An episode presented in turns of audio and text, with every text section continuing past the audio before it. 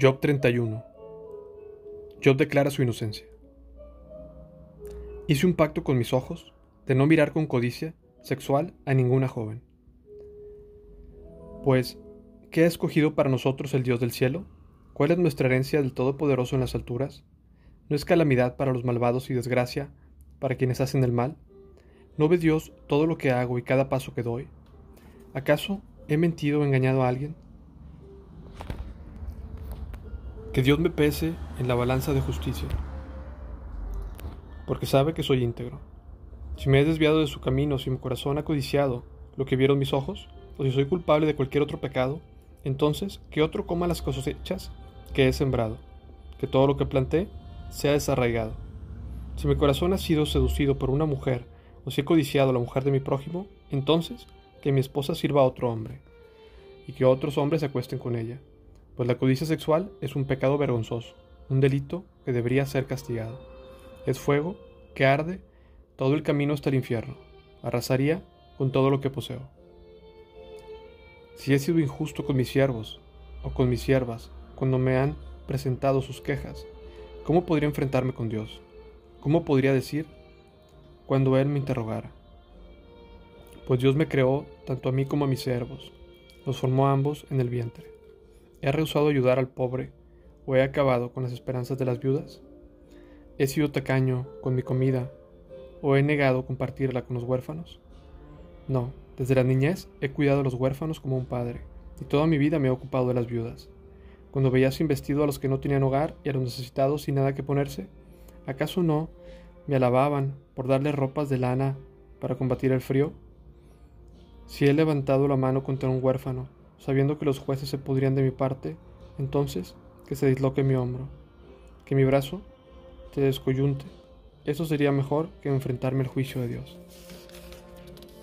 Si la majestad de Dios está en mi contra, ¿qué esperanza queda? ¿He puesto mi confianza en el dinero o me he sentido seguro a causa de mi oro? ¿Me he regordeado de mi riqueza y de todo lo que poseo? ¿He mirado alguna vez al sol que brilla en los cielos o a la luna que recorre su sendero de plata y he seducido en lo secreto de mi corazón lanzarles besos de adoración? Si así fuera, los jueces deberían castigarme, porque significaría que he negado al Dios del cielo. ¿Me he alegrado alguna vez cuando una calamidad ha herido a mis enemigos o entusiasmé cuando les ha tocado sufrir? No, nunca he pecado por maldecir a nadie ni por pedir venganza. Mis siervos nunca han dicho, Él dejó que otros pasaran hambre. Nunca he He negado la entrada a un desconocido, más bien he abierto mis puertas a todos. He intentado ocultar mis pecados como hacen otros, escondiendo mi culpa en el corazón. ¿Acaso he quedado callado y encerrado por miedo a la multitud o al desprecio de las masas? Si tan solo alguien me escuchara, miren, voy a respaldar mi defensa con mi firma. Que el Todopoderoso me responda, que escriba los cargos que tiene contra mí.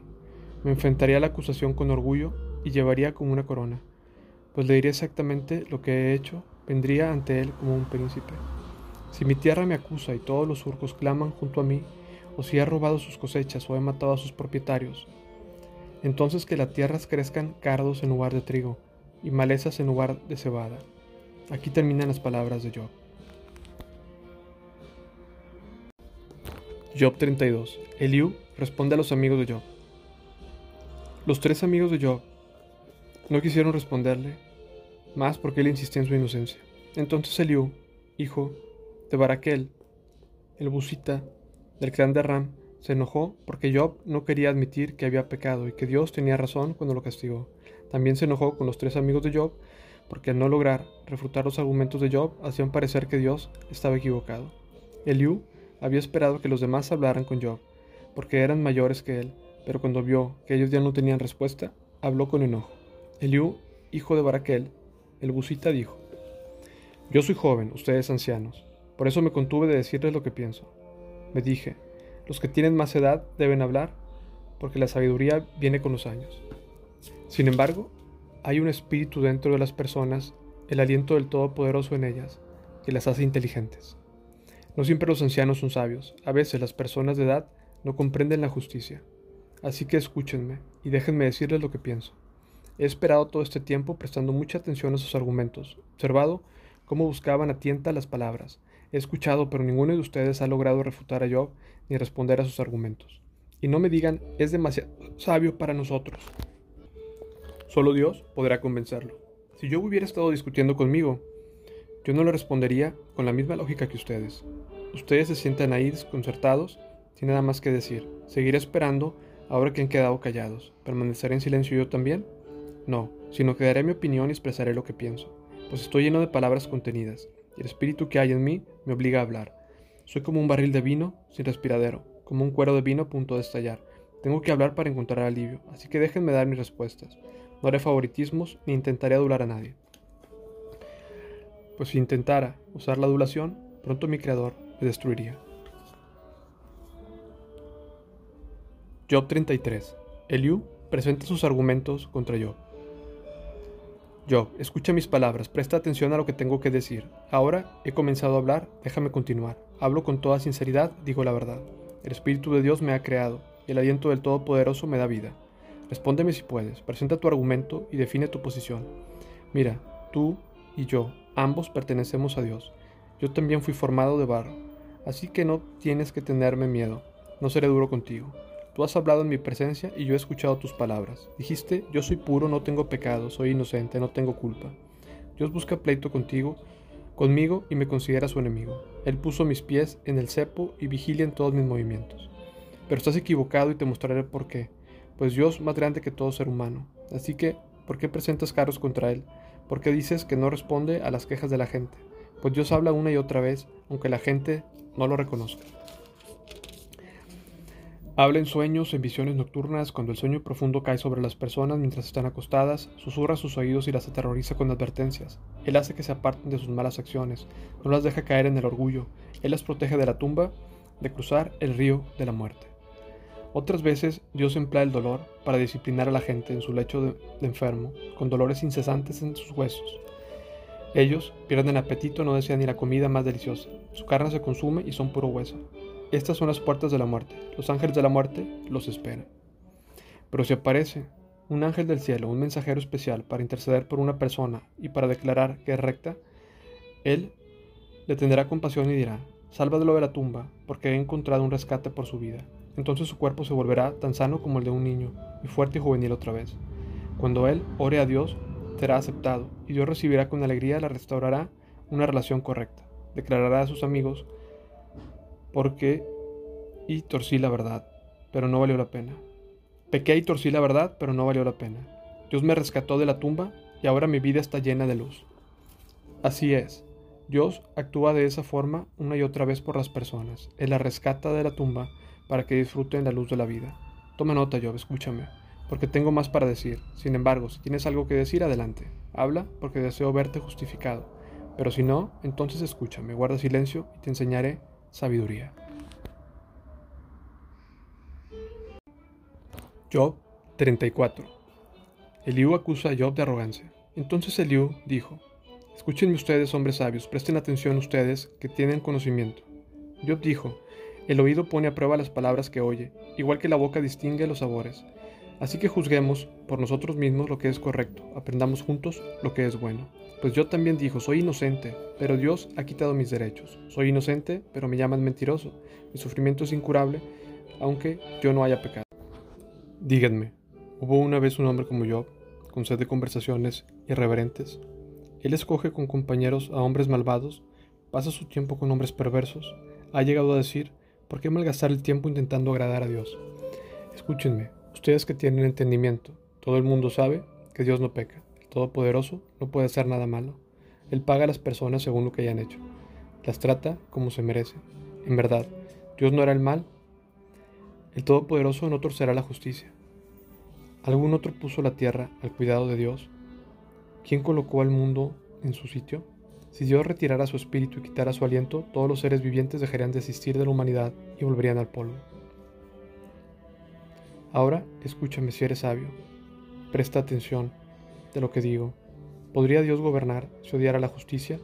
¿Condenarás al juez todopoderoso? Pues él dice a los reyes, ustedes son malvados, y los nobles, ustedes son injustos. A él no le importa la grandeza que pueda tener una persona y no presta más atención al rico que al pobre. Él creó a todos. En un instante mueren fallece en la mitad de la noche. Los poderosos se van sin intervención de mano humana, pues Dios observa cómo vive la gente, ve todo lo que ellos hacen. No hay oscuridad tan densa que pueda esconder a los mal de sus ojos. No decidimos nosotros el momento de presentarnos ante Dios para ser juzgados. Él lleva a los poderosos a la ruina sin consultar a nadie y pone a otros en su lugar. Él sabe lo que hacen por la noche, los vence y los destruye, los derriba porque son malvados, los hace abiertamente para que todos vean, pues se apartaron y dejaron de seguirlo, no respetan ninguno de sus caminos. Hace que los pobres clamen, y esto atrae la atención de Dios. Él oye los clamores de los necesitados. Sin embargo, si Él opta por quedarse callado, ¿quién puede criticarlo? Cuando esconde su rostro, nadie puede encontrarlo, ya sea un individuo o una nación. Él no deja que los incrédulos gobiernen, para que no sean una trampa para la gente. ¿Por qué la gente no le dice a Dios, he pecado, pero no volveré a pecar? O bien, no sé qué mal hice, dímelo. Si he actuado mal, me detendré de inmediato. ¿Debe Dios adaptar su justicia a tus exigencias, a pesar que lo haya rechazado? La elección es tuya, no mía. Adelante, haznos partícipes de tu sabiduría. Después de todo, las personas inteligentes me dirán, y la gente sabia me oirá decir. Job habla por ignorancia, sus palabras carecen de percepción. Job, te mereces la pena máxima por tu manera malvada de responder, pues a tu pecado has añadido rebelión, no muestras ningún respeto y dices muchas palabras de enojo contra Dios. Job 35 Eliú le recuerda a Job la justicia de Dios. Entonces Eliú dijo, ¿te parece correcto que afirmes, soy justo delante de Dios? También te preguntas, ¿y yo qué gano? ¿De qué sirve vivir una vida recta? Yo te contestaré, y a todos tus amigos también. Levanta tus ojos a los cielos y mira las nubes en lo alto. Si pecas, ¿en qué afecta eso a Dios? Incluso si pecas una y otra vez, ¿qué efecto tendrá sobre Él? Si eres bueno, ¿es algún gran regalo para Él? ¿Qué podrías darle tú? No, tus pecados afectan únicamente a personas como tú, y tus buenas acciones afectan solamente a seres humanos. La gente clama al ser oprimida, gime bajo el peso de los poderosos. Sin embargo, no preguntan, ¿dónde está Dios mi Creador, el que da canciones en la noche? ¿Dónde está el que nos hace más inteligentes que los animales y más sabios que las aves de los cielos?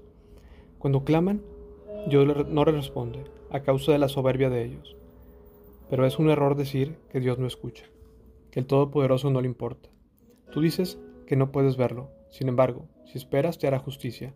Dices que Dios no responde con enojo a los pecadores y que no le importa mucho la perversidad.